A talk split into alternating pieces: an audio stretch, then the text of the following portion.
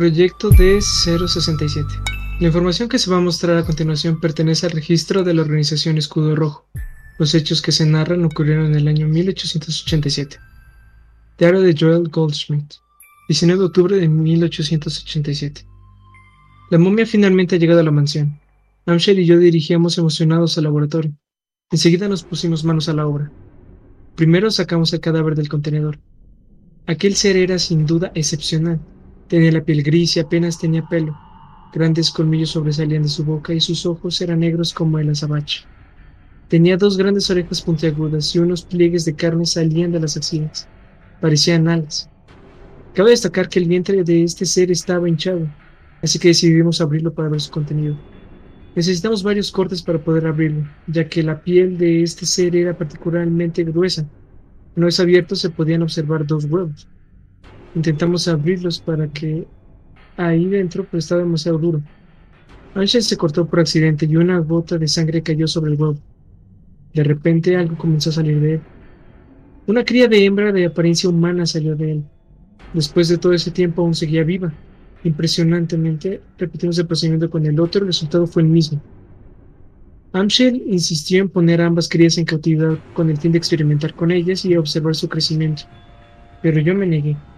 Al final llegamos a un acuerdo y a una la criamos como humana y a otra la encerramos. El nombre de la primera sería Saya, de la otra lo decidiría Amshel. Estos hechos son el origen del llamado Proyecto Delta 067, en el que se experimentó con la creación de unos seres llamados Quirópetro, a partir de humanos. Estos seres gozan de inmortalidad casi total, puesto que sus células dejan de envejecer a los 17 años y cuentan con una regeneración avanzada. Además, por el momento se cree que solo son capaces de digerir la sangre humana. La madre de las crías era uno de ellos. Por otra parte, el espécimen se quedó en cautividad.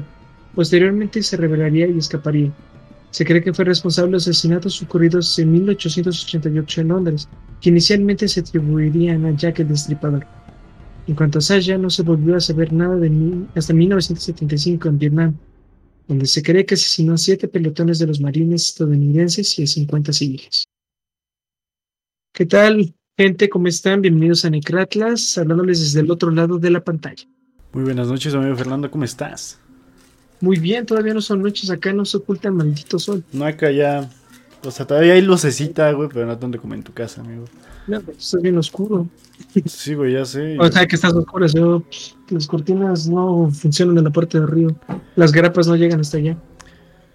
Este, güey. Pues compra cortinas nuevas, güey. No, no hay presupuesto. Porque siempre tiene presupuesto. No, bueno. se fue toda la escuela, lamentablemente. Y no aprendo nada. ¡Ay, de huevos! Pero bueno. No venimos a hablar en qué nos gastamos el dinero, si no. Venimos a hablar sobre experimentos y proyectos secretos. Pero empecemos con el chat. Hola, Mayo, sí, bienvenida. Buena raza, y vienen a espantar los. Vienen a espantar niños, tiemblen. En efecto, ya. Hoy toca, hoy toca. ¿Cómo estás, Nico? Bienvenido. Este. ¿Cómo estás? Eh, no me respondiste. Yo, perdón, es que estaba leyendo el chat. pues un poquito cansado, no sé por qué, la verdad dormí muchísimo, me levanté a la una. Pero no sé por, qué vengo tan cansado. Así que, pues bueno, empezamos con esto. Eh, empiezo yo, ¿ah? Bueno, primero que nada, sí, estamos hablando de eso, pero queremos hacerle un... Te voy a hacer una pregunta a ti unas preguntas a ti, a ver si me salen, y también al chat, a ver si quieren, si quieren responder. Chat, si quieren responder, aquí les dan unas preguntas, porque luego les. Para un poco más dinámico. y parecemos profesor en clase en línea. Exacto, profesores de historia. sí, sí, sí, jóvenes, jóvenes. ¿Dudas, jóvenes? Nadie contesta, güey. Así me siento, güey. Exacto, si quieren contestar, adelante, si no, pues... Si no, están obligados, o se, o se van baneados, no, no es cierto. Exacto. Esa, es la que le aplica el Juan. la primera la primera sería eh, que tú crees que sea correcta la experimentación en animales en vez de ser humanos. Este, es que nos estamos metiendo temas muy delicados. Pero la verdad es, que, es, que no, güey. Es que no, güey. ¿Cómo? En, animales, güey, no, güey. Entonces. También tienen este, sentimientos, güey. Sienten, güey, ¿sabes? O sea, a ti te gustaría, güey, que te hicieran experimentos, güey, y que al día siguiente quedara esto jodido. Pues ahí la pregunta es mejor hacer experimentos entonces en personas o en, animales. El chat dice que en humanos. Andrew dice que en humanos, que estás bienvenido, amigo mío. Dice que en humanos. Ah, pues, o sea, no me respondes solamente así, André, dime por qué. no sé, ese güey. Pero, tú, pero tú, güey. Pero yo, eh, eh, mejor me chingo a mi especie, dice. ¿Qué otras especies? Eso sí, también somos muchísimos. Pero, verga. Sí, ¿no? Sí, sí, abundamos muchísimo. O sea, a lo mejor podríamos hacerlo con chinos. Abundan más que, en otros países, güey. Sí, hay abundan más. hay diferentes colores y sabores para nosotros. De ahí podemos elegir, güey. Hay variaciones, hay variaciones, ok. ¿Y neta crees que sea necesaria la búsqueda del conocimiento al chile? ¿Neta crees que sí es necesaria? Como, como siempre decimos que hay cosas que es mejor no saber, ¿no? Pero hay otras cosas que... Sí, pero... Es que en sí la razón de la ciencia es el descubrir el porqué de todo esto, ¿no? El origen y todo eso. ¿Neta crees que sea necesario? O sea, ¿no es mejor hacernos pendejos y decidir, ah, ok, pues está bien. Ya estamos aquí, ¿no? Ya estamos aquí, güey. ¿Qué chingo lo buscamos? Pues ya el chile, ya digo que no. Ok. Y también, chat, ustedes respondan. Y la última Dice May, pues el hombre siempre está en busca del conocimiento, ¿quiera o no? Ya la verga, metémoslos a todos, Jep. En efecto, suicidio masivo mañana, ¿eh? A las 12 de la noche. Sí, no, falten, gente. Tenemos un coche invisible. y el último. Ese teco solamente se puede hacer una vez en la vida. ¿Crees que la ciencia, la tecnología, todo eso tenga un límite? ¿Debería de tener un límite? Mm, siento que no hay límite para la tecnología, güey, ni la ciencia, ¿sabes? O, sea, no hay límite para nada, pero ¿crees que debería tenerlo? Sí, sí, sí, en algún punto sí, porque en cualquier momento, güey, esto se va a hacer un desmadre y, y verga, ya no vamos a poder controlarlo, ¿no? ¿Sabes? Pues sí. Ustedes, chat, ¿qué dicen? Yo la verdad, ya yo siento que que, que debemos de tener como ciertos límites porque os estamos avanzando a pasos muy agigantados con la tecnología, la verdad. Pero yo creo que muchísima gente dirá, no, no debería tener límites. Andrei dice que no. ciencia es la búsqueda de conocimiento. o sea, Andrei, tú dices de que al Chile si la gente quiere hacer un hoyo negro en su sótano, que lo hagan. O sea, algo así. Pues o no sé, que... Es que realmente puede hacer todo en esta vida, ¿sabes? Puedes crear todo en esta vida, puedes hacer todo en esta vida. Pero a costa de qué? O sea, ¿Qué tienes Puedes que poner en riesgo a ti, a tu familia, a tu ciudad, a tu país, al mundo, ¿sabes? Pero puedes hacer lo que sea. Depende, depende de qué, amigo. Eso sí, puede hacer lo que sea. Exacto, depende también del contexto, ¿no? Pues, gente, intentamos, bueno, menos yo de mi parte, quiero hacer como que esto más didáctico para que no sé, pues, no sé, como que le pensemos un poquito más en ese tipo de temas, sobre todo en temas un poco más que están fuera de la parte de la ficción en algunas partes. O sea, están. son, pueden ser reales, pueden ser que no. Hay muchas que son reales en este caso. Pero pues, alguna es como para ponernos a pensar, ¿neta es necesario todo esto? Este, sí, y para los que están viendo en YouTube, este, lo pueden dejar en la caja de comentarios. Este, y a los de podcast, Spotify. Spotify, lo pueden, nos lo pueden mandar a nuestro Instagram, cualquier respuesta que ustedes digan, un punto de vista, nosotros lo respetamos y lo vamos a compartir aquí. Si no, váyanse a YouTube y escriben en comentarios, más Ah, en efecto, también. Más vistas para nosotros. bueno, eh, nada más les digo cómo va a estar esto. Los primeros son, los sacan, bueno, son muy famosos. No sabemos son reales o no, pero son muy interesantes. Dice, ya nomás les falta transmitir en Facebook Gaming. Pues podríamos transmitir en Facebook, pero es que yo estoy transmitiendo en Twitch. Y tú la otra parte de Fernando ahí. Además, creo que en Facebook en Facebook Gaming tiene que ser de huevo diario. O sea, si mm. queremos, si queremos eh, recompensa, ya sabes, tiene que ser diario. Eh, pero sí, podríamos ser también en Facebook Gaming. Bueno, pues no Gaming, pero en Facebook Live. Ya cuando Fernando mejore un poquito su, su, su cómputo, su, su laptop. Sí, no me jale el Minecraft con mods. ¿Ya ven? no me jale el Minecraft con mods. Y, hablando de ella, aprovechaste el hot sale, amigo. ¿Ya te compraste algo? ¿O me compraste algo a mí? ¿Hot sale de qué o qué? Ofertas en internet, ¿no? No, no tengo dinero, tengo 95 pesos ahí guardados. Ah, ese perro rico, eh. ¿Quién como tú? Yo tengo 50 centavos, vato, eh. Perro, y en efectivo, ¿no? Hombre? Sa huevo. Stonks. Vamos por los bookies, no es cierto, bebé. Pero jalo, paps.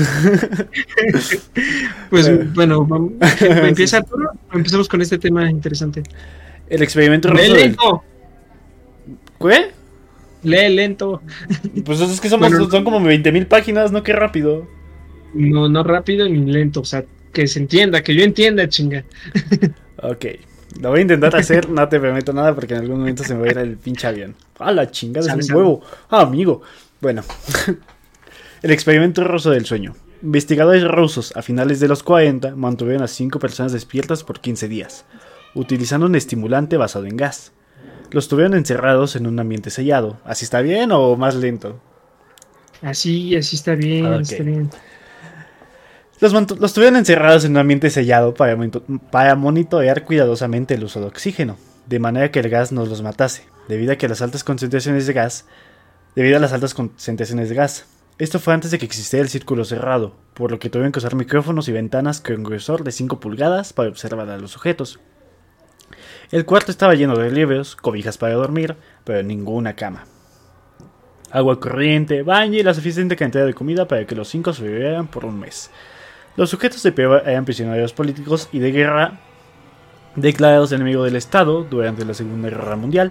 Todo estuvo bien por los primeros cinco días. Los sujetos rara vez se quejaban después de que falsamente se les había permitido su libertad si aceptaban tomar parte de la prueba y no dormir por 30 días. Sus conversaciones y actividades fueron monitoreadas y los científicos notaron que conforme pasaba el tiempo, ellos hablaban chale, pues a ver, yo, yo, le sigo, yo le sigo, yo le sigo. A ver, eh, no se quedó, ok. Ellos hablaban sobre incidentes traumáticos del pasado. Después de cinco días empezaron a quejar de las circunstancias y eventos que los llevaron a donde estaban y empezaron a demostrar paranoia severa. Dejaron de hablar entre ellos y comenzaron a murmurar de manera alterna en los micrófonos. De manera extraña, todos parecerían creer ya, que listo, podía como ganar yo tengo toda la dispensa, güey. ¿Mándeme? Pero a ver, seguí el otro párrafo. Me quedé en ganar la confianza de sus cantores. Este, a chingontas. ¿El siguiente párrafo?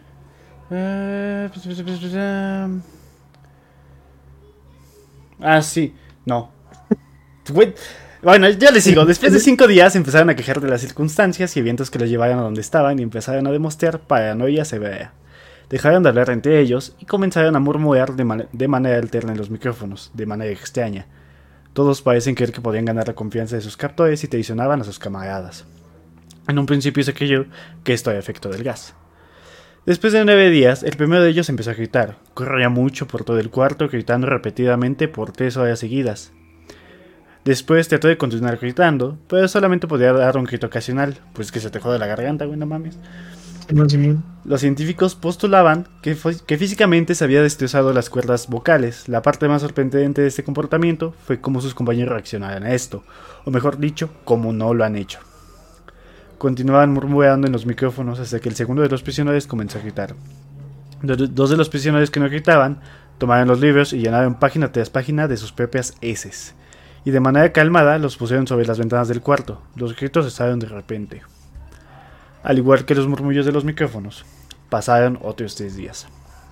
Los investigadores checaban los micrófonos constantemente para asegurarse de que trabajaban porque creían que era imposible no escuchar sonidos con cinco personas adentro. El consumo de oxígeno indicaba que los cinco debían seguir vivos. De hecho, el consumo de oxígeno era necesario para cinco personas que hacían ejercicio extenuante. En la mañana, cada 14 días, los investigadores hacían algo que no debían hacer para llamar la atención de los prisioneros utilizaron el intercomunicador dentro del cuarto, esperando provocar respuestas de los prisioneros, pues temían que estuviesen muertos o en estado vegetal. Anunciaron. Abriremos el cuarto para probar los micrófonos, aléjense de las puertas y acuéstense con las manos atrás del piso o se les disparará. Se les otorgará la libertad a uno de ustedes si obedecen. Para su sorpresa escucharon solo una frase como calmada, no queremos salir de aquí. hubo, un gran debate entre los investigadores y fuerzas militares que financiaban el proyecto. Sin poder provocar más respuestas, se utilizaron el intercom. Finalmente se, decidió a ver el cuarto a medianoche del día número 15. Se limpió el gas del cuarto y se llenó de aire fresco. Inmediatamente, voces de los micrófonos empezaron a objetar. Tres voces diferentes rogaban por la vida de sus seres caídos que encendieran el gas nuevamente. Saber el cuarto para sacar a los prisioneros gritaban más fuerte que nunca. Al igual que los soldados, cuando vieron lo que había dentro, cuatro de los sujetos seguían vivos. Narraciones de los pasados cinco días no habían sido tocadas. Habían pedazos de carne de las costillas y pantorrillas del sujeto muerto colocados dentro del drenaje del centro del cuarto, bloqueándolo, permitiendo que cuatro pulgadas de agua se acumularan en el piso. Los cuatro sobrevivientes también tenían pedazos de piel y carne arrancada de sus cuerpos. La destrucción de tejidos y la exposición de huesos en la punta de sus dedos indicaba que las heridas fueron infligidas por las manos y no con los dientes. Como era de suponer, al, examinarlos, se descubrió que la mayoría de las heridas fueron autoinfligidas en su mayoría. La piel y los órganos de detrás de las costillas fueron removidos, mientras que el corazón, los pulmones y el diafragma seguían en su lugar. El tracto digestivo de los cuatro sujetos podía verse trabajar, dirigiendo comida. Rápidamente se hizo aparente que estaban dirigiendo su propia carne, y que ellos la arrancaron y se la comieron en el transcurso de los días. La mayoría de los soldados eran de fuerzas especiales rusas en las instalaciones, pero aún así muchos se negaron a regresar al cuarto para sacar a los prisioneros. Estos, sin embargo, insistían a gritos que los dejaran adentro, y de manera alterna rogaron y demandaron que se encendiera el gas nuevamente para evitar quedarse dormidos. Para sorpresa de todos, los sujetos poseen una resistencia feroz durante la extracción. Un soldado ruso falleció cuando uno de los sujetos le mordió el cuello. Otro fue gravemente herido cuando otro de los prisioneros le mordió la arteria femoral y los testículos. A la verga el man. el come huevos le decían. Otros cinco soldados perdieron la vida. Si se cuentan aquellos que se, que se quitaron la vida en las semanas consecuentes al incidente. Durante la lucha, uno de los prisioneros dañó su vaso, sangrando de manera casi inmediata. Se intentó sedar al sujeto, pero fue imposible.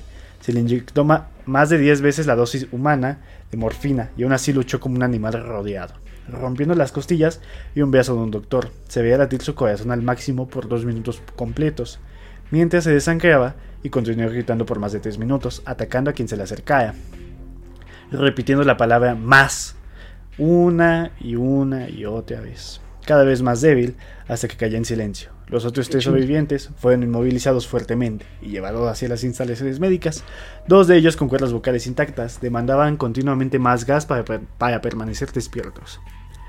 El más seguido de los tres fue llevado al cuarto de cirugía que había en las instalaciones, en el proceso de su preparación para colocar nuevamente sus órganos en su lugar.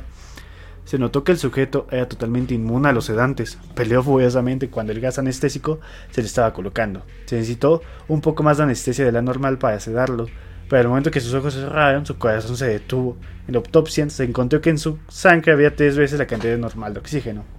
También se rompió nueve huesos en la lucha para no ser controlados. El sujeto sobreviviente era el primero era el primero que gritó del grupo con, con, sus cuerdas vocales destruidas. No pudo objetar la cirugía y solo reaccionaba agitando violentamente la cabeza en desacuerdo cuando se le administraba el gas anestésico. Afirmó violentamente con la cabeza cuando alguien sugería hacer la cirugía sin anestesia y no reaccionó durante la misma. Quedó seis horas en la cual se intentó reemplazar sus órganos abdominales y cubrirlo con la que quedaba de su piel. Permíteme. Sí, sí, sí. Mm. El cirujano afirmó que era médicamente imposible que el sujeto siguiera con vida. Una enfermera aterrada que ayudó en la cirugía comentó que la boca del paciente formaba una sonrisa cada vez que sus ojos se encontraban. Cuando la cirugía terminó, el sujeto miró al cirujano y empezó a hacer sonidos fuertemente como tratando de hablar. Asumiendo que esto era de gran importancia, el cirujano le entregó un papel y una pluma para que el paciente pudiera comunicarse. Sigue cortando. Él puso en el papel. Se le, hizo la misma cirugía sin anestesia a los otros dos sujetos. Se les tuvo que inyectar un paralítico, pues ellos se reían constantemente y les era imposible realizar la operación al cirujano. Una vez paralizados, solo podían interactuar con sus ojos. En el momento en que pudieron hablar nuevamente, exigieron una vez más el gas estimulante. Los investigadores trataron de averiguar por qué se lastimaron de esa forma a sí mismos y por qué caían el gas nuevamente. La única respuesta fue, debo permanecer despierto. Se, reforzó a los tres sujetos y los devolvieron al cuarto. para espera de su destino, los investigadores, enfrentando a la furia de sus benefactores militares por haber fallado las metas del proyecto, consideraron dar, eutanasia a los prisioneros. El comandante, un ex KGB, vio potencial en el proyecto y en su lugar decidió ver qué pasaría si ponían el gas nuevamente. Los científicos se negaron rotundamente, pero al final tuvieron que aceptar. En preparación para ser sellados, Nuevamente en el cuarto, los prisioneros fueron conectados a un monitor AAG. Para sorpresa de todos, los tres dejaron de pelear en el momento que se dieron cuenta que les regresarían el gas. En ese momento era obvio que los tres estaban haciendo un gran esfuerzo por mantenerse despiertos. Uno de ellos estaba murmurando una canción. El mudo peleaba con sus ataduras de piel, como si tratara de enfocarse en algo. El último sujeto mantiene su cabeza en la almohada y parpadeaba rápidamente, siendo este el primero al que se le puso el AAG La mayoría de los investigadores monitoreaban sus ondas cerebrales con sorpresa.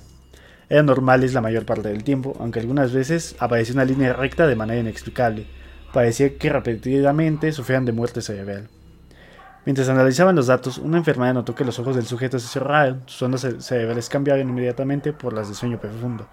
Luego se pusieron rectas y de manera simultánea su corazón se detuvo. El único sujeto que quedaba que podía hablar comenzó a gritar para que lo encerrara en ese momento. Sus ondas cerebrales mostraban las líneas rectas del sujeto, que acaba de morir, pero, por quedarse dormido. El comandante dio la orden de sellar el cuarto con dos prisioneros adentro, junto con tres de los científicos. Uno de los tres inmediatamente tomó un arma y abrió fuego contra el comandante, matándolo de un tiro entre los ojos. Después apuntó al prisionero mudo y le voló la cabeza. Apuntó al prisionero que quedaba vivo, mientras que los demás investigadores escapaban del cuarto. No me encerrarán con estas cosas, no contigo. Le quitaba al prisionero que estaba atado al camastio. ¿Qué es? demandó, necesito saber. El prisionero sonrió y le dijo, ¿tan fácilmente te has olvidado de mí?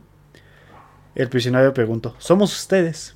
Somos la locura que está encerrada en todos ustedes, rogando por libertad en cada momento de tu vida, desde lo más profundo de tu mente animal somos aquello de lo que te escondes en tu cama todas las noches. Somos lo que, somos lo que duermes y silencias y paralizas cuando, te vas a tu cielo nocturno, donde no te podemos alcanzar. El investigador hizo una pausa, apuntó al corazón del prisionero y disparó. El AIG mostró una línea recta mientras el sujeto débil, débilmente murmuró, casi tan libre. Verga, güey. No, me sabía más o menos el contexto, pero así como tal, güey. Tajete, eh. Eh, sí, me escucho, sí, sí me escucho. Que sí, güey, está muy culero. Y sabes, muchos dicen que es falso porque, pues, no hay documentación acerca de eso, no, al menos no oficial. Perfecto, gente. Mañana voy a meter a Fernando en su casa con ese gas y ahí lo voy a dejar despiertito. A ver qué pasa. Yo estuve en cuarentena todo un año. Ponme, con el gas? no, pues. Buen punto. me faltan mis drogas. No, pero es algo muy interesante porque no sé si ustedes saben, pero hay una persona que ya tuvo el récord mundial de, haber de haberse quedado despierto 11 días. Ese es el récord mundial. 11 días con monitoreo científico, un poco de dopamina, creo que es lo que le inyectaban para poderse despertar. Y pues los científicos sí dicen de que empezó a tener paranoia, ansiedad, y eso fue en los primeros 5 días, justo con el relato. Después de eso empezó a sentir una especie de locura y bueno, que muchísimas, o sea, lo máximo que podemos llegar a tener serían fallas neuronales. Pero uno nunca sabe qué tipo de químicos se pusieron en el gas, no se sabe la reacción y no se sabe también el estado mental que tenían los prisioneros. Creo que eran prisioneros de políticos, ¿no? Una cosa así. Sí, sí, sí, políticos y este criminales de guerra. Bueno, pues uno nunca sabe qué cosas hay en la cabeza. Hay varios factores que tal vez pudo haber generado eso. Y uno, bueno, no sé, yo realmente no me gustaría saber qué rayos se esconde ahí mientras nosotros dormimos. Pero al parecer estos rusos se lo supieron. Repetimos, gente, nada más nosotros les estamos informando. No sabemos si esto es real o no, pero si sí lo es, duerman bien, 8 horas al día. Y si no pueden, pues jetense en clase. Mm. Ahora es mi turno, que también es otro de los proyectos, eh, pues también que son como una leyenda urbana. y este es un poquito más conocido. Proyecto Abigail. El 14 de julio del 2004 es la fecha exacta en la que el gobierno de los Estados Unidos de América reveló oficialmente la existencia de la misteriosa Área 51. Desde su revelación, miles y miles de teorías, conjeturas e hipótesis se han construido en torno a esta. El intenso secretismo que rodea la base y el hecho de que su objetivo principal es indeterminado han contribuido a suscitarlas. Así se ha especulado con contactos con seres extraterrestres, desarrollo de armas de destrucción masiva y horribles experimentos con seres humanos. El Área 51 son los temas que más teorías de conspiración inspiran en todo el mundo. Sin embargo, hay una de las historias filtradas que por un antiguo empleado de limpieza que trabajó en el lugar en cuestión, el cual accedió a revelar una historia a costa de su vida propia, por lo cual se vería incapaz de seguir llevando la pesada carga de guardar este secreto. En 1945, en esa época, el Área 51 operaba bajo el nombre del Campo Auxiliar de la Fuerza Aérea de Indian Springs. La Segunda Guerra Mundial acaba de terminar con una victoria aliada. Sin la titánica alianza entre el Reino Unido, la Unión Soviética y los Estados Unidos, los nazis hubieran alcanzado sus planes de dominación y cumplido sus objetivos genocidas. Según cuenta este hombre, la base había sido construida para el desarrollo y resguardo secreto de armamento avanzado. Y en la época inmediatamente posterior al fin de la guerra continuó con este propósito, hasta que en medio de la Guerra Fría y la amenaza constante de una guerra con la Unión Soviética, el gobierno aprobó el uso de la base para experimentos de tipo biológico. El gobierno consideraba crucial el desarrollo de armas biológicas para mantener su hegemonía mundial y superioridad. Eh, fue así como uno de los científicos más importantes y, y mejor reputados del lugar, Albert Weinstein, decidió iniciar un proyecto que tenía como objetivo principal crear un supersoldado. Y no, no como Capitán América. Eh, o sea, sí, o sea, el, plan original era eso, fuerte, robusto, que tenga poderes de regeneración, por así decirlo, sus heridas que sanen de una forma más rápida a lo normal y que puede soportar la extrema, condiciones duras y larguísimos periodos sin comer o beber. Por desgracia, los procedimientos para llevar a cabo tan alocada visión no estaban claros, por, los que, por lo que nadie estaba dispuesto a ofrecerse como conejillo de indias para un proyecto cuya metodología no estaba definida y estaba basado casi casi en un cómic. Básicamente era suicidio. Adicional a esto, la persona en la que se llevarían a cabo los experimentos debería de ser alguien de completa confianza. Alguien que no tenga ni amigos ni familia y que fuese capaz de bueno, que fuese capaz o tuviese intención de denunciar el proyecto públicamente y demandar la base o al gobierno de Estados Unidos. Esos son los requerimientos. No tienes a nadie no y no tienes el motivo por el cual demandarnos. Eh, un patriota, casi casi. Patriota de corazón.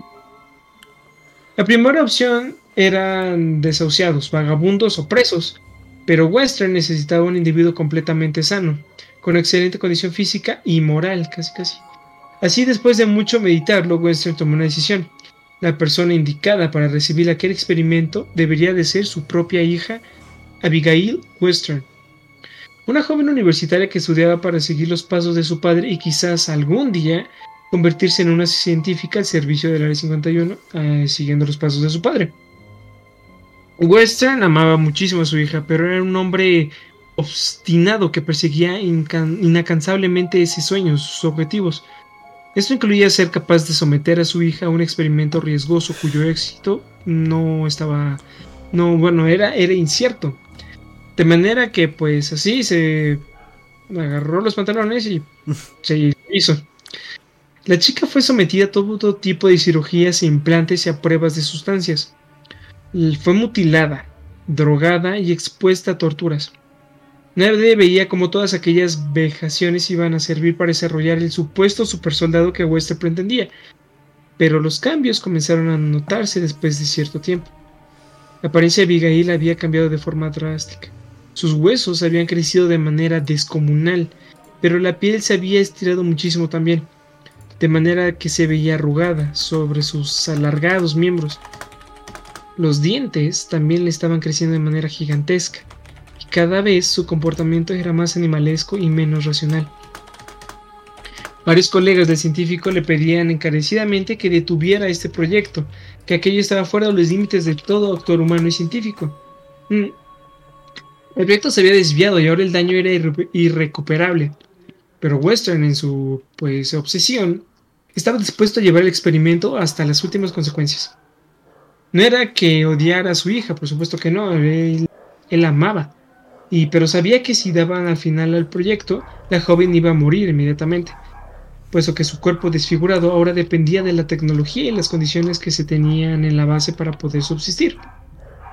Algunos empleados de esa área, del área 51, los cocineros pues, principalmente, revelaron al hombre que filtró esta historia que a ellos se les ordenaba preparar enormes platos de comida que debían de introducir por una ranura a una habitación sellada con una puerta de acero y que estos nunca supieron con certeza qué había detrás de esta puerta, pero que corrían muchísimos rumores sobre la clase de monstruo que se encontraba ahí dentro.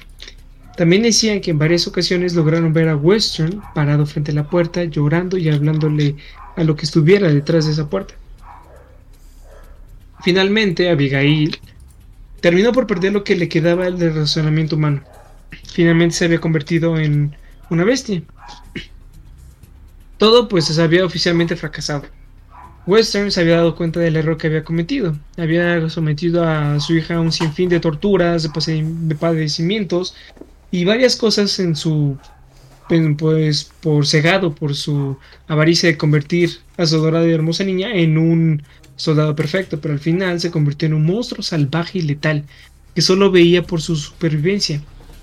Sin nada por qué seguir viviendo, el hombre que ideó aquel cruel proyecto se suicidó dos años después de que todo inició, es muy cobarde. No sin antes rogar en que no asesinaran a su hija, que intentaran regresarla a la normalidad o que por lo menos la dejasen con vida. El gobierno de Estados Unidos no estaba dispuesto a seguir gastando presupuesto con ese proyecto, pero por respeto a la reputación que tenía el, pues, el Dr. Western, cumplieron con la parte de mínimo dejarla con vida. No le iban a matar de forma directa, pero dejarían que el hambre se encargara de eso. Se dejó de prestarle la atención médica y hacerle comida. la primera noche muchos empleados de la base aseguraron escuchar aullidos y fuertes rasguños. En un momento se encendieron las alarmas, pero al ir a revisar para su sorpresa, la puerta de acero estaba derribada y el monstruo no estaba allí. Un rato después se encontraron restos de dos guardias. La criatura no solamente se los comió, sino que se había escapado.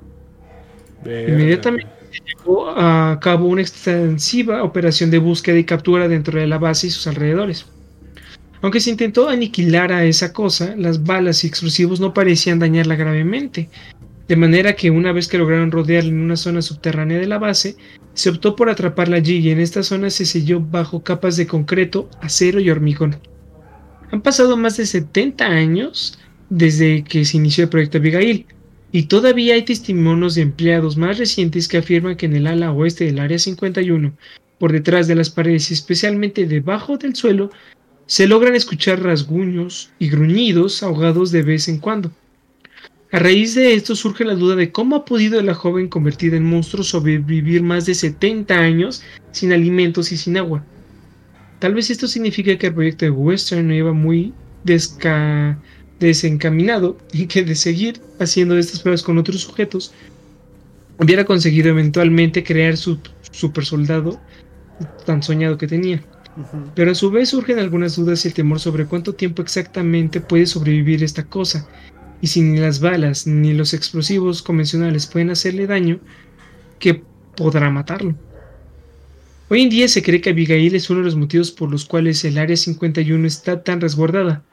No saben qué es y cómo combatirlo. Temen que si algún curioso llega a toparse con ella algún día, la criatura podría escapar y las cosas sin duda terminarían muy mal para cualquiera. Sí, para todos, porque puta, si ni la armada pudo, sin ni siquiera los grandotes. Nah, amigo, estamos jodidos. Y de hecho, si, si alguien quiere, si alguien le teme la curiosidad de cómo se vería supuestamente Abigail, según pues toda esta historia, solamente buscan ahí Proyecto Abigail, imágenes y está toda... Ah, huevo, qué, buena. Es que no sé cómo escribirlo, o sea, sus brazos son largos, su cabeza es como tipo balada, sus dientes están como que tipo... Lo voy a enseñar aquí en... Va, va. En directito. Eh, ay, güey, creo que no es la que yo encontré. A ver, te, te compro la pantallita y tú me dices, ¿va? Mm. ¿Es esa o Neil? A ver. ¿Es esa no, esa es, la que es, esa, es esa que está abajo. ¿Esa? Esa es supuestamente Abigail. Supuestamente es esa Abigail. ¿Cómo se vería? Se ve, se ve medio sacadita de juego, pero híjole. Y la primera sí es, ¿cómo se dice? La primera sí es eh, la del proyecto del sueño. Sí se verían supuestamente los soldados en el proyecto del sueño. No mames. Mm Verga. A ver, tu, tu, tu, Ahí está. Sale, estas son como que historias supuestamente míticas, no sé, leyendas urbanas, pues, de qué es, pues, qué tipo de experimentos se solían hacer con la gente, qué tipo de cosas pueden llegar a ser y uno nunca sabe si todo esto puede llegar a ser cierto. No se sabe qué sustancias, qué implantes le pusieron a Abigail como para que sea real. Pero nosotros no solamente les vamos a contar cosas falsas, por así decirlo, o que no están comprobadas, sino que les vamos, les trajimos también experimentos que hicieron, experimentos y proyectos secretos que son reales. No tan secretos porque pues están aquí por alguna razón, ¿no? pues mucha gente no conocía de ellos. En efecto, amigo mío, este, entonces el siguiente tema es Johann Conrad Dippel. El señor Johann fue teólogo, científico, físico, químico, alquimista, encarna casi al completo la visión sobre la búsqueda de la, de la verdad científica y los límites de la conciencia del hombre, sobre la incertidumbre, búsqueda de la verdad científica. Ah, no, ya, pendejo. Dippel está obsesionado con aprender alquimia y queromancia. ¿Qué es la queromancia? No, nunca, nunca, nunca lo he escuchado. Quiromancia, mira, déjate lo busco. O sea, yo he, he, escuchado la palabra necromancia, pero no es lo mismo que la quiromancia. No, no, ser muy diferente. Y otra cosa que te digo acerca del doctor Johann, eh, él, él fue como que tanto, no sé si decirle base o inspiración a Frankenstein. De hecho, el castillo real Frankenstein, él vivió ahí. Nada mames. A ver, la quiromancia es la, en la cultura popular es la lectura de la palma y es el intento de adivinación a través de la lectura de las líneas de la mano. Verga, güey. Yo pensé que era algo más científico, pero no. Entonces es lo que los que tienen la mano. a ver, si tienes una T significa que te ama. Ah, una cosa así. Yo no la tengo, pero sé que me ama. Tal vez. Con el tiempo dedicó buena parte de sus esfuerzos a, todo tipo de experimentos científicos, basados en gran medida en textos ocultistas, que comenzó a recopilar con obsesiva, con obsesiva meticulosidad. Sus variados experimentos le permitieron descubrir en el año 1704 el llamado color azul Berlín, mérito que comparte con Heinrich Diesbach. Heinrich Diesbach. Ay, el alemán. con quien se asoció para crear una fábrica textil en la ciudad de París. El tiempo comercial le permitió liberarse de sus ataduras económicas y dedicarse por completo a sus particulares inquietudes. En 1711 logró creado como médico en Leiden, en Leiden y continuó sus investigaciones sobre el sueño alquímico. Dippel decidió largos, dedicó largos meses a la búsqueda de una respuesta a su, a incertidumbre sobre la naturaleza del hombre su existencia y sobre todo la nación sobre la permanencia de la conciencia humana después de la muerte. El científico mezclaba órganos y huesos animales en una masa informe semilíquida, eh, que luego filtraba en tubos de hierro y depuraba por diversos métodos de destilación de Dippel, aseguraba que tenía propiedades estimulantes e incluso afrodisíacas. No, obstante, Dippel usaba la extraña fórmula para preservar en su intención por encontrar la inmortalidad sus intentos se hicieron cada vez más extremos hacia el año 1730. Dipple comenzó a robar cada vez del cementerio local para intentar encontrar el secreto de la vida. Los últimos años de su vida son una compleja mezcla de leyenda y datos inciertos sobre su locura, su larga reclusión en el sótano del castillo y por último, lo que parece ser una serie de tentativas y desesperadas por reanimar cada vez a través de métodos científicos y el uso de sus mezclas químicas. Dipple luchó a solas, rodeado de trozos de cadáveres en un intento por descubrir los mecanismos de la muerte y cómo revertirlos. También como el personaje literario llegó a perder la cordura a medida que, fallaban sus intentos y procedimientos. En el año de 1733, el párroco del pueblo escribió una carta a un corresponsal privado en la que se que Dippel estaba obsesionado con lo y está a punto de perder su alma en la lucha contra la oscuridad. Las palabras del sacerdote resultaron proféticas. 25 de abril de 1734, Conrad Johann Dippel fue encontrado muerto en su laboratorio, rodeado de trozos de cadáveres y hojas repletas de apuntes inconvencibles sobre su trabajo. Había muerto envenenado, llevaba entre las manos una copa de uno de sus elixires y el médico, y el médico que la policía y el médico que la policía para explicarle el extraño aspecto del cadáver, labios ennegrecidos y cubiertos de espuma, y manos retorcidas en un insólito gesto de agonía. Aseguró que sin duda la mezcla de restos de despojos humanos y minerales debía haber resultado letal. Eh, de hecho, se dice que este vato sí descubrió un elixir que te da, aunque sea 135 años de vida más. supuestamente a ver, aguanta, tú, tú, tú, sí te lo chingas, güey. Tú dices, verga, güey, me lo chingo y vivo 135 años más, güey. no, para nada, no, no, para nada. Viejo, ¿para qué quiero vivir 135 más? Neta, o sea, para estar todo anciano con mis huesos a punto de caerse. No, o sea, yo lo máximo creo que serían 80 o 100 años. Y de una forma natural. Ahora me voy a tomar eso y voy a vivir 135 más. No, gracias. Este, ustedes, gente que dicen, ¿se lo tomarían? ¿No lo harían? y también se dice que, pues, también, no sé si has leído Frankenstein. Pero eh, donde yo sé, el científico Víctor Frankenstein tenía también como que un afán con la parte religiosa de, oh, sí, yo voy a reanimar a los muertos porque Dios me trajo aquí, no recuerdo muy bien. Pero pues tenía como que esa parte religiosa. Supuestamente este sujeto, que también tiene eso, descubrió un elixir para poder exorcizar y liberar a las personas de los demonios. Y pues creo que eso es lo que se tomó cuando se murió. Ok, el siguiente científico, y esto es real, ¿eh, gente? Esto es real, realmente sucedió. Pues de, hecho, ahí lo pueden buscar, y de hecho, sus publicaciones médicas científicas, eh, sí hizo varias. Hay algunas que no se encontraron, pero sí hizo varias. Y hablan acerca de, de resucitar muertos, algunas. No todas. John Brodus Watson este man nació en Greenville, en Carolina del Sur de Estados Unidos, Estados Unidos, en 1878 y falleció en Nueva York en 1958. Estudió en la Universidad de Chicago y se graduó en 1903.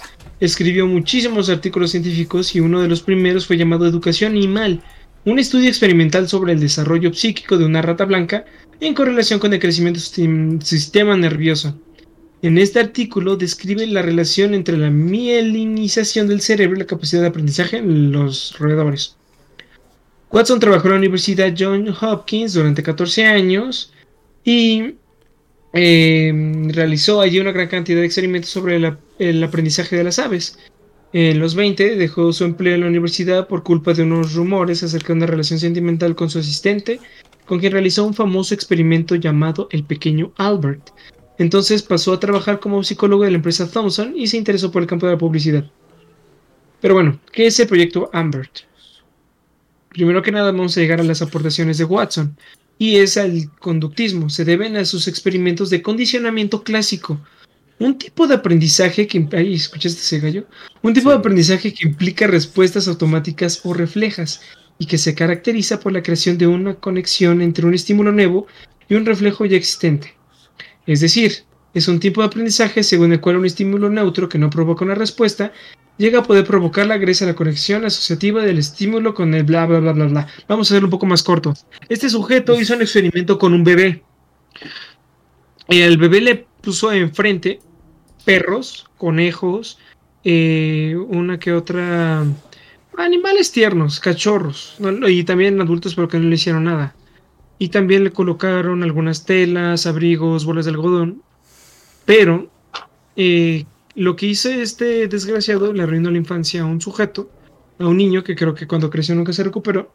Imagínate que tú vas a tocar, imagina tú ves al bebé, ahí al pequeño Alfredo, intentando agarrar un pedazo de lana, no sé, un, sí, un pedazo de lana, que es suavecito y todo eso, algo inofensivo, y de la nada se escucha un golpe que lo asusta. Un martillazo, eh, de hecho más específico fue un martillo pegando una barra de acero. Y pues te asustas, eres un bebé, no se asustaría. Cada vez que quieres agarrar al conejo, hácatelas, otro golpe. Putazo. Y así. Ajá. Y lo que la teoría de este sujeto al arruinar la infancia de ese niño es de que desde niños tenemos se puede llegar a aprender el miedo. Básicamente es una especie de disciplina que su resultado fue que ahora sin el martillo ni nada, cada vez que un perro se le acercaba, un conejo se le acercaba o incluso llegaba a tocar este material, el niño se asustaba, se, no quería tocarlo, se entraba en pánico, porque sabía de que era algo peligroso, porque eso lo grabó, se lo grabaron pues. Y también creo que hay uno parecido con los perros, no, no sé si es del mismo, pero que cada vez de que toca la campana se orinan. No sé si has escuchado eso. Hubo un científico que hizo algo con los perros. Que cada vez que. No, no recuerdo muy bien qué era. Pero después el resultado fue que cada vez que escuchaban una campana, no importa cuál sea el momento, se orinaban. Verga, y bueno, es la... ¿Cómo, cómo? Tanto así. Tanto así. Y bueno, pues este es, creo que también todo esto se alcanzó a, dio ciertos atributos a la parte de la psicología y de otras y de otras disciplinas, pero sin embargo fue algo muy triste para el chamaquito que creo que cuando creció nunca tuvo mascotas. Dice May oh sí, si bebé Jan se lo toma, yo me lo tomo para vivir a su lado siempre. Bueno, 135 años más.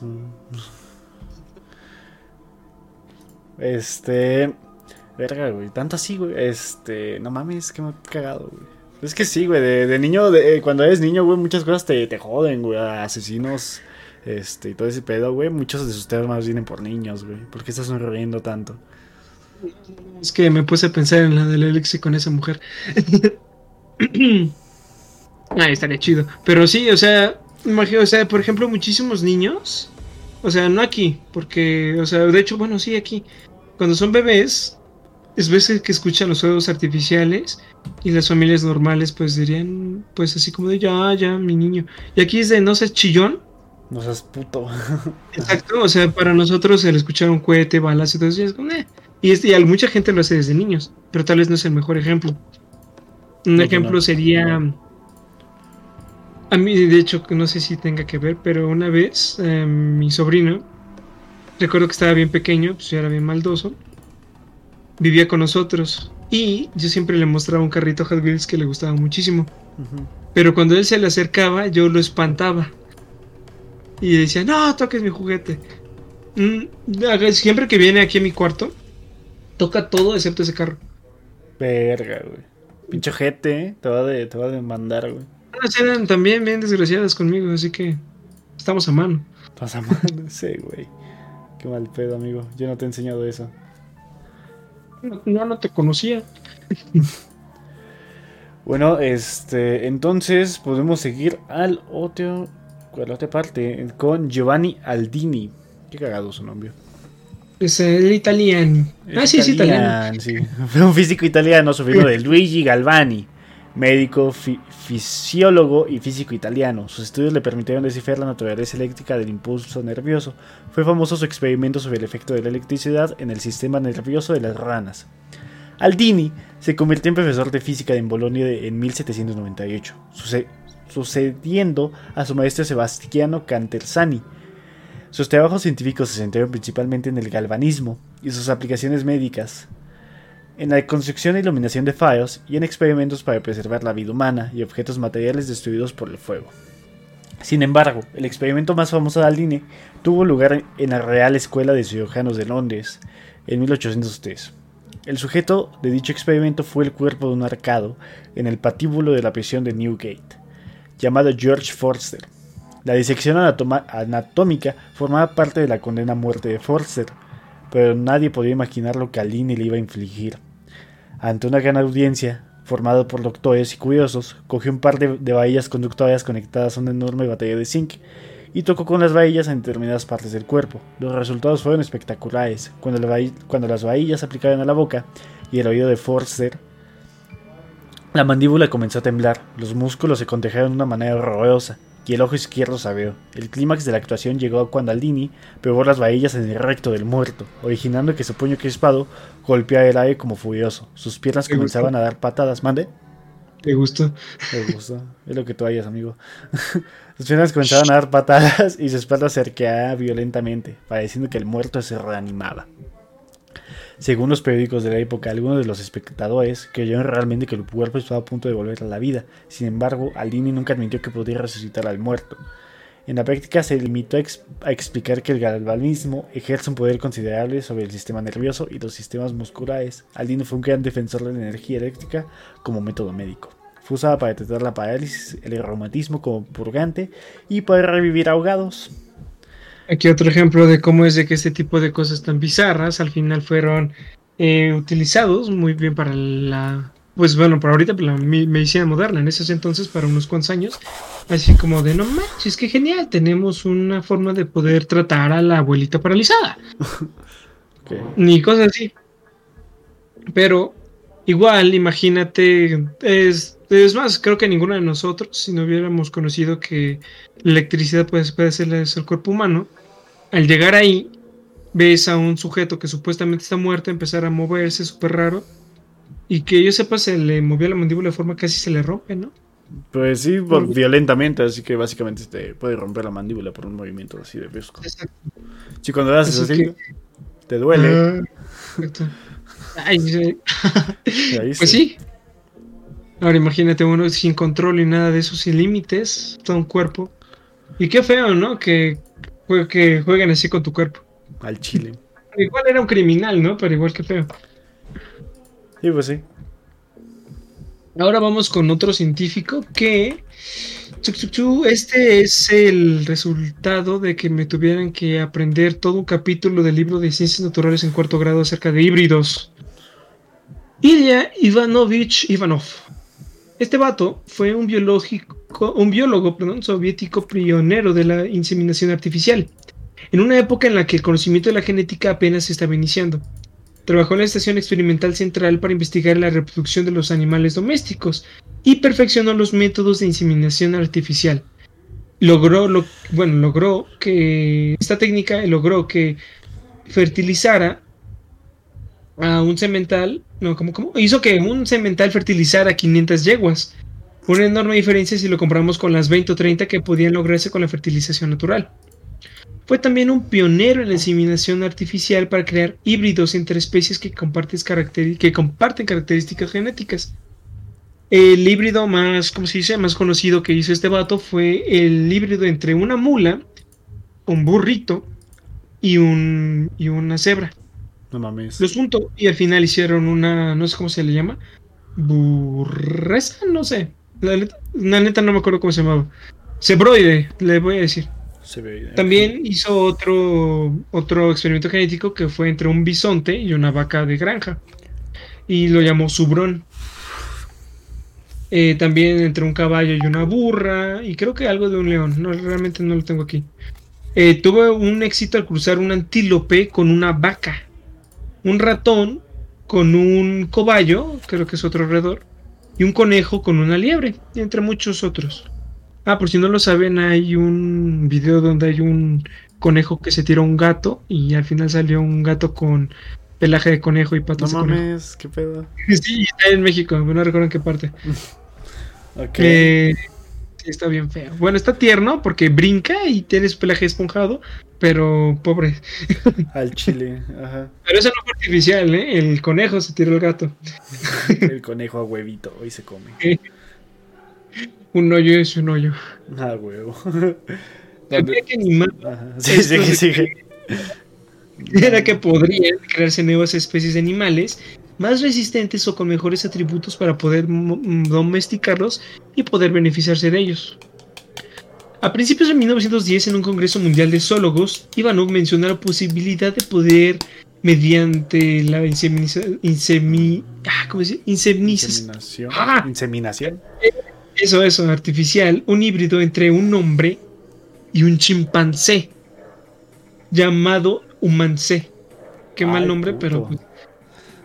Pues, y su teoría es igual que la que los demás animales, de que los monos y los humanos comparten eh, aproximadamente el 96 a 98% de información genética. En 1924, mientras trabajaba en el Instituto Pasteur en París, obtuvo permiso de los directores del instituto para usar la estación experimental de primates de Quindia, en la, Guinea francesa, para iniciar con estos experimentos. Eh, de hecho, también, bueno, no obstante, al llegar se encontró con la novedad de que no había espécimes, especímenes, se dice hablar, sexualmente maduros. Ante este inconveniente regresó a la Unión Soviética en 1927, donde inició el experimento de hibridación, inseminando con esperma de hombre a tres chimpancés. Sin embargo, no logró en ningún caso que la fecundación progresara. Después intentó hacer lo contrario, inseminar a mujeres con esperma de mono, para lo que buscó voluntarias dispuestas a convertirse en madres de un, de un chamaco mono, ahora sí. Para este proyecto obtuvo el, apoyo de la Sociedad de Biólogos Materialistas, eh, que es un grupo asociado con la Academia Comunista. Y de hecho sí se estaba haciendo, realmente sí estaban empezando a financiarlo y ya estaba todo listo. Pero lo que hizo que no tuviéramos en el mundo actual mitad hombre, mitad mono, es que el único orangután que estaba sexualmente maduro, pues se murió. Mamó. Pues al final dijeron, no, pues sabes qué, no vamos a poder financiar tu proyecto, no vamos a esperar a que otro chamaco, digo otro chango, este, pues sexualmente maduro, así que bye bye. Además de que se le acusó de ser demasiado, bueno, de hacer cosas que aborrecían a la naturaleza. Juntar un animal con un ser humano era algo, pues, totalmente asqueroso. Pero bueno, igual seguía él dispuesto a hacer ese tipo de experimentos. Decía que este era un paso adelante acerca de la evolución humana.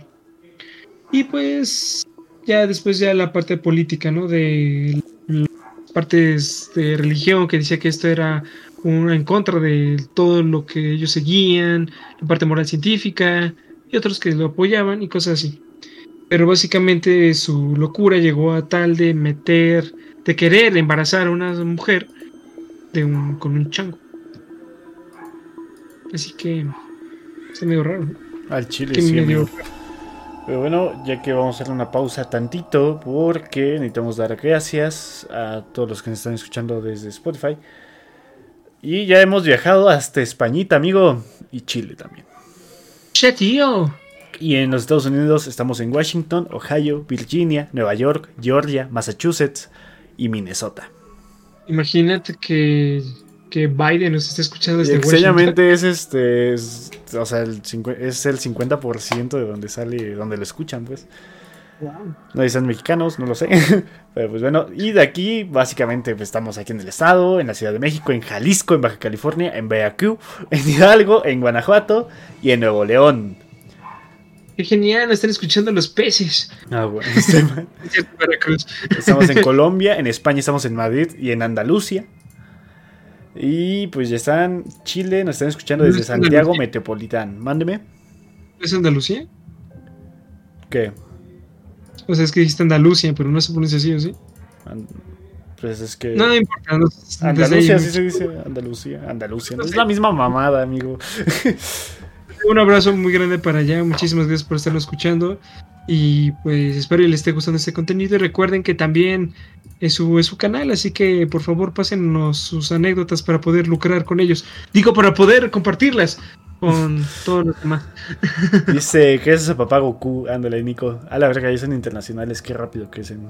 Pues un poquito ahí vamos avanzando poco a poco. Pero todo eso es gracias a ustedes, porque sin ustedes no somos nada.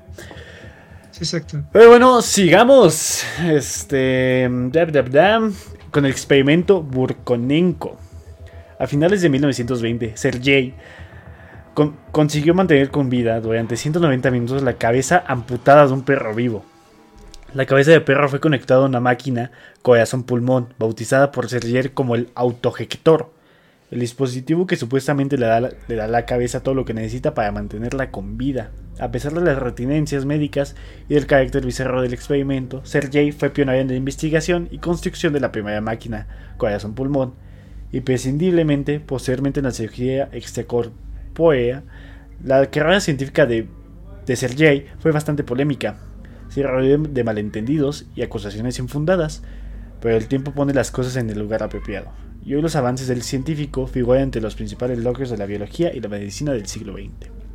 El experimento de Sergei tuvo lugar a finales de 1928, ante una audiencia internacional de científicos en el tercer congreso de los filósofos de la URSS. Por aquel entonces las competencias internacionales abarcaban todos los campos de la ciencia y el circo mediático, y propagandístico ruso nos gustaba de mecanismos populistas como este ensayo. Para demostrar que la cabeza del animal seguía con vida, Sergei realizó dos sencillos experimentos demostrando que respondía a determinados estímulos. Golpeó la mesa con un martillo y la cabeza se estremeció. La iluminó con una linterna y los ojos respondieron. Incluso le dio comer un trozo de queso que se deslizó por la sección del esófago. Este, hablando también de un experimento más o menos este, igual, este, una científica mmm, le dio su conciencia de, O sea, tenía un perro. Y, su conciencia de ese perro se la pasó a un, a un perro mecanizado. Y básicamente el perro mecanizado es el perro y el perro pues, está muerto, ¿no? ¿Es este? ¿De huevos? Pero, o sea, o sea, primero que nada, qué genial, ¿no? Que el perro reencarne en un perro. Perro Casi, casi. perro, meca, meca perro, es la mejor forma de decirlo, meca perro. En efecto. Sería, ¿cómo se llama? El de el perro maravilla. Godard. Pues, es, pero si lo ves de eso te pones un poquito enfermo, ¿sabes? Es enfermo, de hecho, y o sea, como estamos diciendo, o sea, es un es algo delicado, como dice Arturo, eh, toda esta parte de la discusión acerca de la ciencia, porque esto, esto innovó, la, o sea, hizo un gran avance en el siglo XX acerca de la medicina. No solamente eso, imagínate, creo que esto es una de las primeras máquinas que ayudaron a ver qué onda para, por ejemplo, si una persona dejaba de respirar, cómo hacerlo respirar artificialmente, lo que lograban salvarle la vida y cosas así, ¿no? O sea, yo la neta no sé nada de medicina, pero yo creo que esto fue un avance científico increíblemente grande. Pero, de hecho, hay video. Y déjate lo comparto para que veamos si realmente es. Tú dime qué te nace acerca de todo esto. Porque, pues, o sea, si es. Pues no sé cómo decirlo, o sea, me surgen varios sentimientos. Pero a ver, vamos a ver. No necesitan entenderle a lo que dice, pero básicamente es todo lo que leyó Arturo. Mm, un poquito más adelante. Y un poquito más adelante. carried out at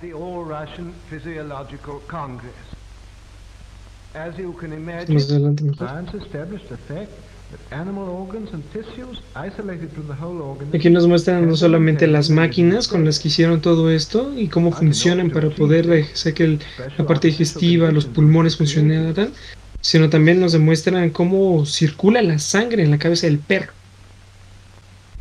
Isolated organs can be brought to life even though they've been removed from the animal's corpse sometime after death. Here's a dog's heart. It can function as well in artificial conditions as in a living organism. And for this purpose, blood is introduced into the cardiac vessels. The isolated heart beats just as it did a few hours previously in the living dog. Y aquí nada más explican que el corazón sigue funcionando como cuando estaba en su cuerpo.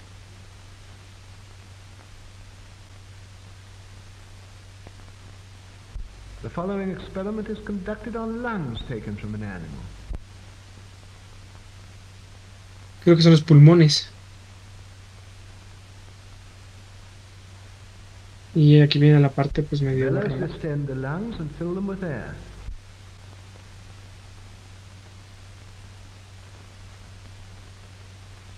The venous blood is forced into the lungs by the action of the pump. The dark venous blood passes through this tube In the lungs, it takes up oxygen and becomes arterial blood.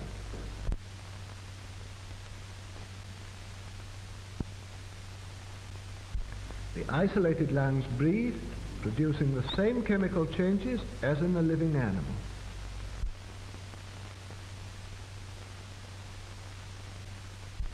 An animal's head can also live in the isolated condition. Here is the plan of the experiment.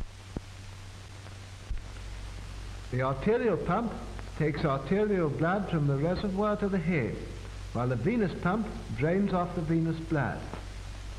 The blood is arterialized in the reservoir where there is a steady flow of oxygen.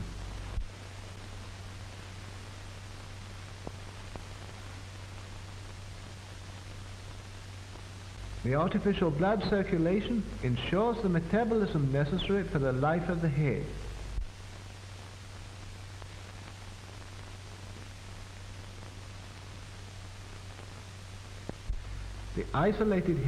Se ve como el ojo, ¿no? Ahorita te van a comprobar que es real. A la mierda, a la mierda, a la verga. Yo una vez soñé que esto me pasaba a mí. Este güey.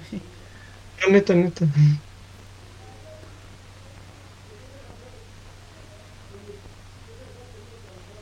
The isolated head even reacts to light and to sound.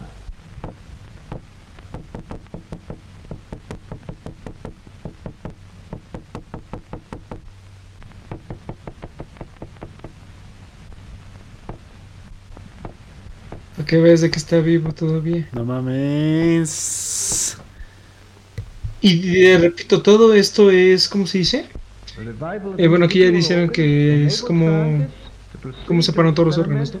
Pero te estoy diciendo, o sea, imagínate todo esto, este es como una revolución en la parte de la ingeniería médica, o no sé cómo decirlo, pero todo esto hizo que empezaran a hacer máquinas para poder ayudar a la gente a poder sobrevivir en otro tipo de condiciones, si es que no se podían hacer algunas cosas con algunos órganos, todo eso.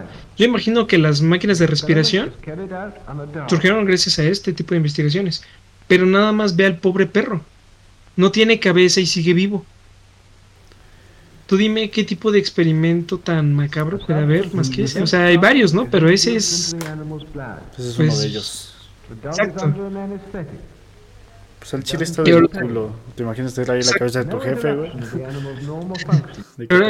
Y, o sea, y ahora imagínate si fuera en- con una persona. Sí, sí, sí, por eso te digo que te voy a meter ahí la cabeza de tu jefe de. Hola. Exacto, Es como de. Estaría bien, está bien raro. Pero sería un espectáculo muy interesante de ver. ¿eh? Yo creo que mi jefe escucha esto, así que. El bájalo. Pues está, está muy interesante. Ya lo había escuchado en algún momento, pero no acordaba de él. Yo no sabía lo del perro mecánico. La neta sí estaría muy interesante. Es lo que hizo Jimmy Neutron, de seguro. Se escuchan gritos de niños de que estamos en familia y pues está el sobrino de 6 años que llora por todo y... eh, Bueno, disculpa por eso. No estoy torturando a nadie. Eh, el otro, ¿cómo se dice? El otro científico, Mengele. Eh. Mengelengue. eh, a ver, tac, tac, tac. de hecho creo que va, a va a sobrar tiempo, ¿eh, bro? Pues a lo mejor lo dejamos para este capítulo porque son... Todavía falta Eh, como no lo- 20 mil hojas. Pues veamos hasta dónde llegamos, porque, o sea, hasta donde yo sé, el último es eh, lo de Toscoye, o sea, es lo, hasta donde lo dejé. Los demás creo que son leyendas otra vez urbanas. Pero vamos a experimento de iniciar. bioarmas, eh, Ajá. experimentos... Pues si quieres lo dejamos hasta Sí, hasta Toscoye y ya. Ajá, pero mire, este es otro científico. A ver, déjame ver, tac, tac, tac. Ah, este es el peor de todos. Ahora sí, el maldito desgraciado que. Pues. Hombre. Joseph Mengele fue un oficial alemán de las Schutzstaffel. Eh, bueno, y, médico durante la Segunda Guerra Mundial. Se le recuerda esencialmente por sus actos en el campo de concentración y exterminio de Auschwitz, donde realizó experimentos mortales con prisioneros y fue miembro del grupo de médicos que seleccionaba víctimas para ser ejecutadas en las cámaras de gas. Llegó a ser conocido como el ángel de la muerte, que en animal se pronuncia como Todesengel. Si bien Mengele fue reconocido, nacido durante la Segunda Guerra Mundial, hay quienes consideran que sus contribuciones a la ciencia fueron de relevancia para el conocimiento de la etiología de malformaciones genéticas. Gran parte de los resultados de sus experimentos fueron logradas después de las torturas y violación de los derechos humanos contra parte de los internados, eufemismo aplicado a los prisioneros judíos de los campos de concentración nazis, sin la ética profesional que debió tener como médico. Todo médico al titularse debe realizar el juramento hipocrático, el cual hace referencia al cuidado de la otra persona, entregar salud, atención y cuidados máximos, algo que este vato nunca hizo, nunca lo hará y no tiene intenciones de. Su sed de poder, su de conocimiento y todo eso, pues mira, les cuento algunos experimentos. Él estaba obsesionado con los gemelos. ¿Qué es lo que hizo? Consiguió varios ejemplares de gemelos, por así decirlo.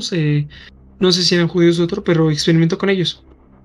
Eh, con un par veo que eran idénticamente, eran idénticamente iguales y los cosió de la espalda.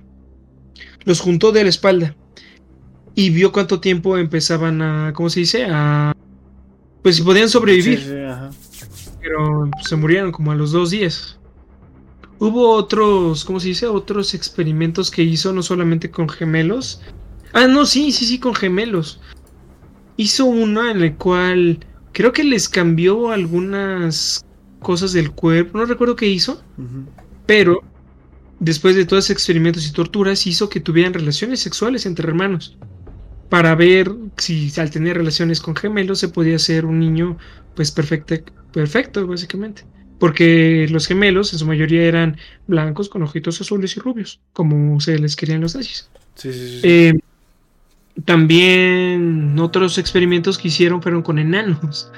Eh, no eran como que les ponían una máscara y les ponían a luchar en el ring, no eran feos. O sea, a los enanos creo que les le fascinaba ese sujeto las malformaciones genéticas.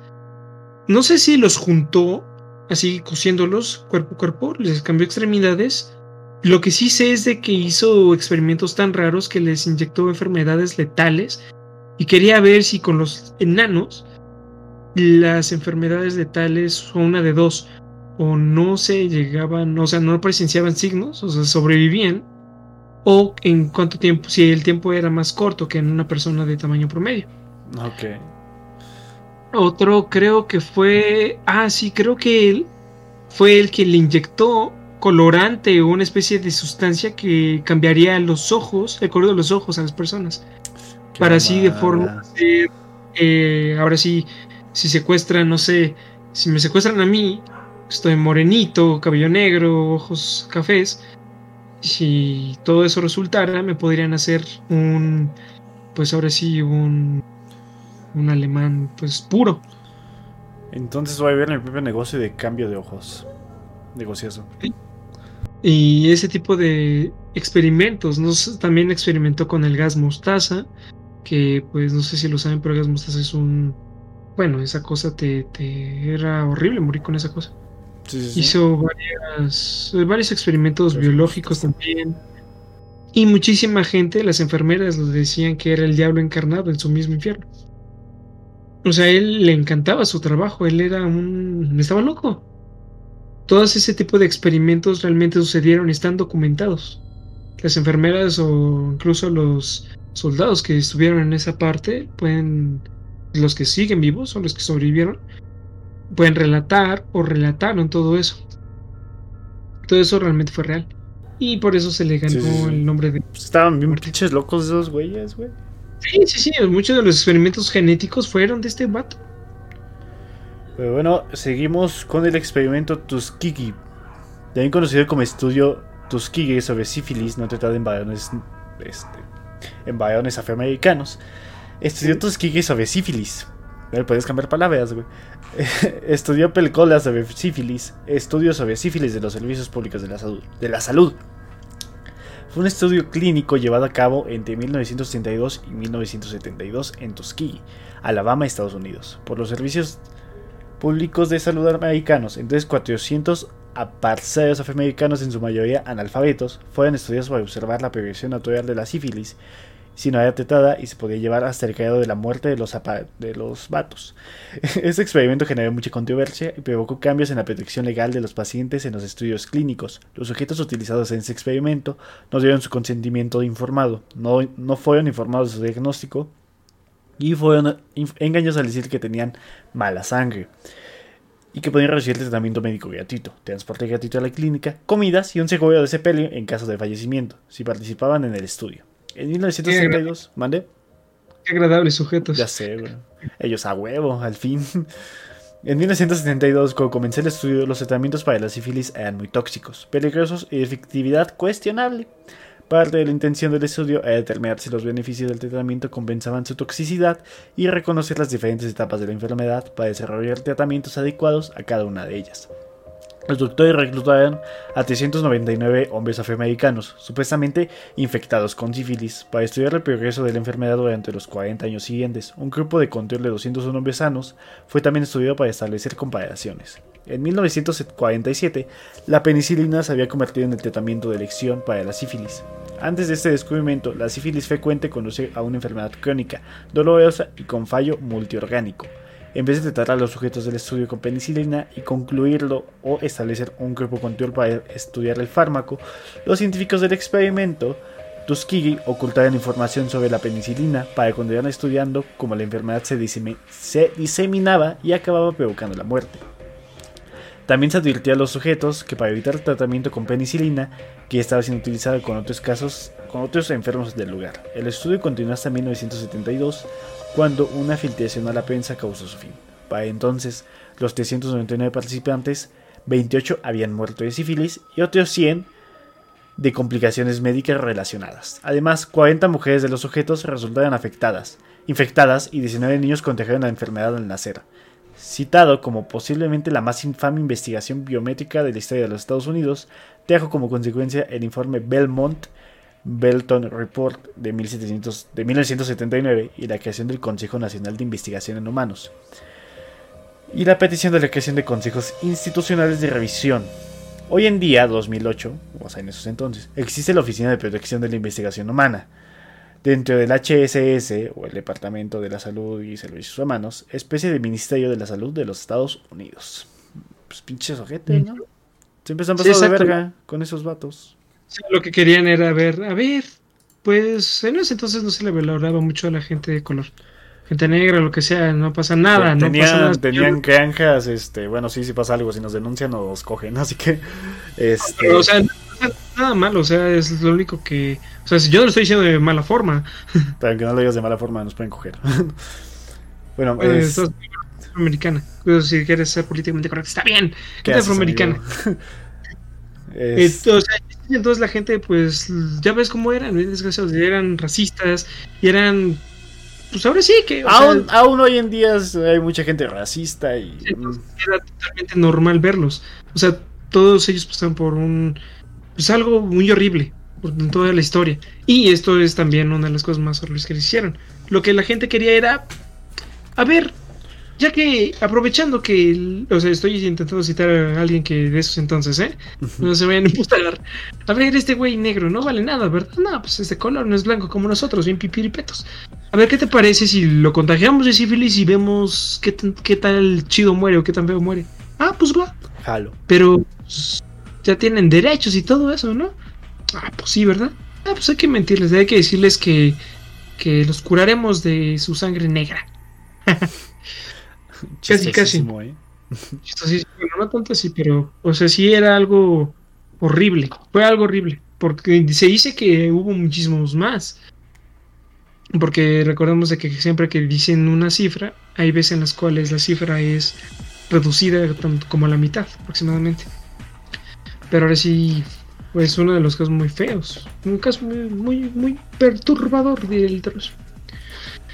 Y si piensan que esta parte, ¿cómo se dice? Eh, solamente por discriminación racial fue horrible.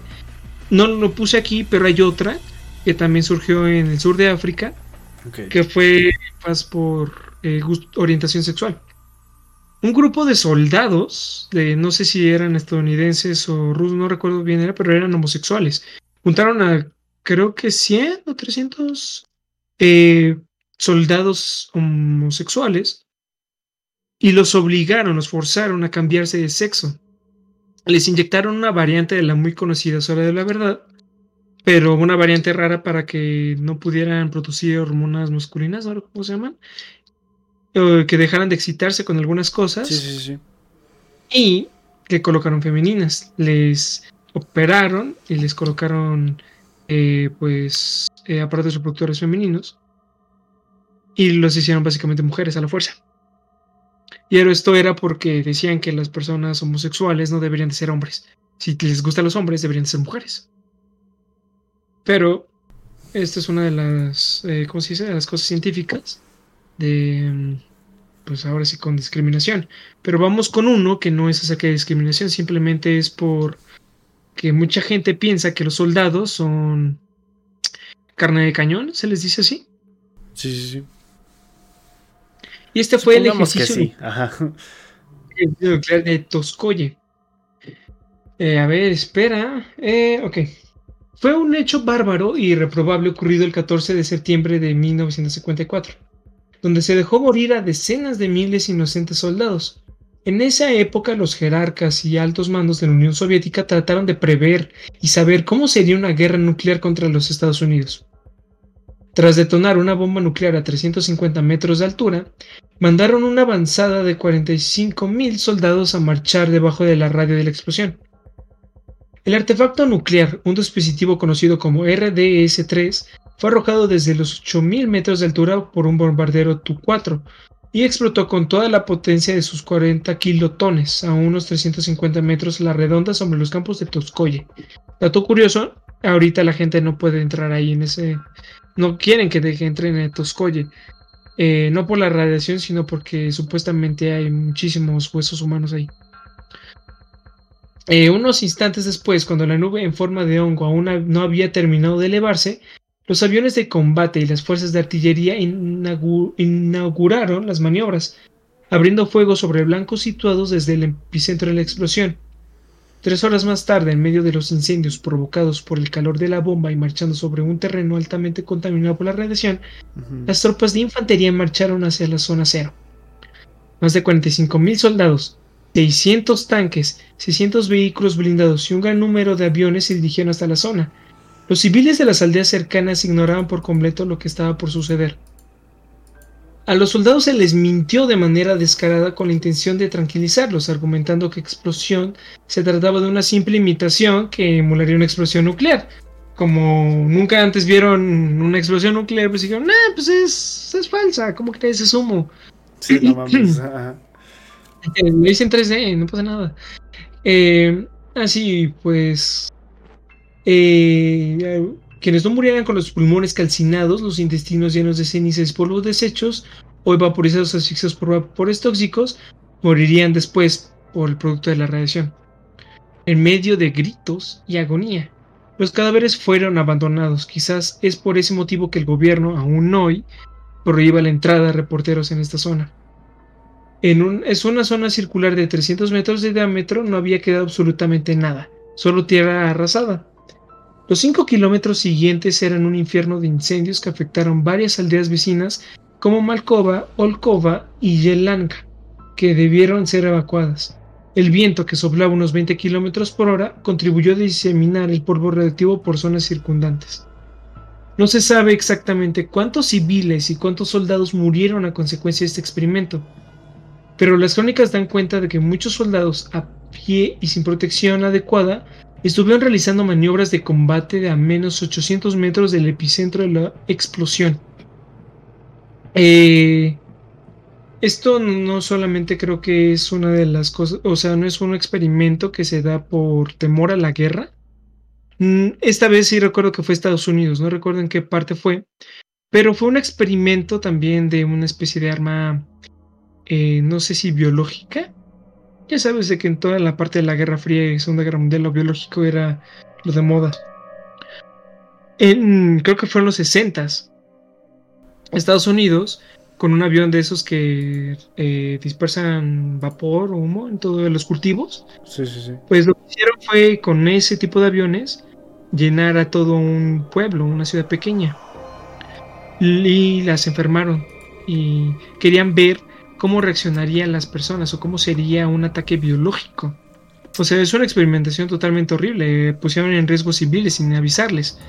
Simplemente les rociaron y saber qué pasa, a ver cómo sería un ataque biológico por parte de Rusia.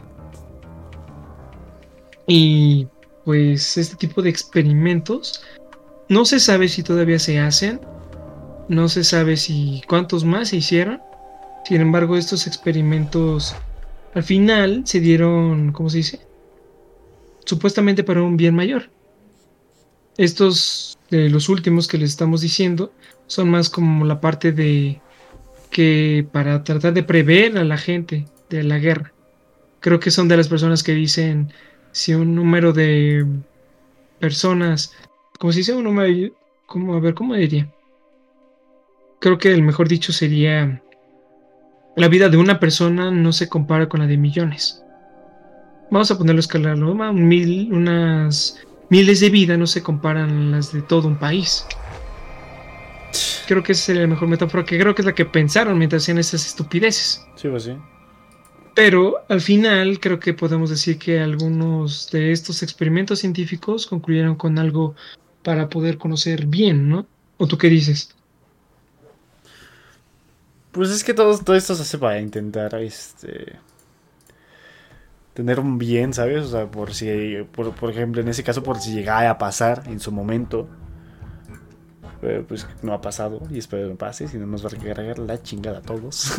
no ha pasado, imagínate, fue un desperdicio, fue matar gente nomás porque sí, todo por una paranoia de un arma biológica. Todo por una mamada pues, de su mente, así, Exacto, es... Ajá. La idea pues voy a hacer un ataque biológico yo primero antes de que otro país lo haga. Claro que sí. Date. este, este es el último tema, ¿va? Sí, sí, sí, o sea, yo creo que con nosotros pues no tanto, igual fue una hora y media, así que no, no estuvo tan mal. No estuvo tan mal, pero yo creo que hasta aquí lo dejamos. Hoy empezamos un poquito temprano, la verdad estuvo interesante, la verdad me gustó. Descubrí cosas que no sabía, exploré más a fondo de, temas que supuestamente yo, a la verga, se me filtre todo. Pero que ya sabía, es que había accidentalmente el, el de documentos, este. yo te paso la información. que solo copy y pego. Solo copy y pego, no, no, no, nada de eso. Este, así que pues bueno, gente, muchas gracias de nuevo por haber estado una noche más aquí. Volvemos el martesito, ya volvimos los domingos. así que ya, ya. Más temprano. Y más temprano. Así que pues bueno, gente, ya me paso a despedir. Yo fui Arturo de 1976. De Janfer, de Janfer 42 y ese era mi número, sí. Y nosotros fuimos Necatlas hablándoles desde el otro lado de la pantalla. Y antes de que se vayan, Recordarles que estamos en Spotify, en Anchor, en Google Podcast, en Apple Podcast, en todas las plataformas de podcast que puedan encontrar como Necatlas. Estamos en Twitch y en YouTube. Mañana va a estar este capítulo pues en todos lados. Así que pues bueno gente, nos ah, se cuidan mucho. rápido, eh, eh, le estamos recordando que si tienen algún relato, alguna historia interesante, sea la que sea, incluso si se le inventaron o no, pues no importa, saben de que aquí lo pueden encontrar en el correíto de aquí abajo. Pues nosotros siempre los vamos a escuchar. Y con todo el gusto del mundo, si quieren, podemos compartirlo de forma anónima con su nombre. Saben de que este canal también es para ustedes y muchísimas gracias por apoyarnos. Así que cuídense, gente. Muchísimas gracias y nos vemos el martes. Sale, amigo mío, cuídate. Chao. Cuídate. Chao. Este, bueno, gente, yo me paso a despedir. Como siempre, pues les dejo una canción. Creo que nunca han elegido. Lo siento, una historia de terror. Así que pues, bueno gente, cuídense, adiós, chao. Bueno, ahora vamos a... Bueno, te, te ven el disco técnico, hay peliculita hoy. Dale gente.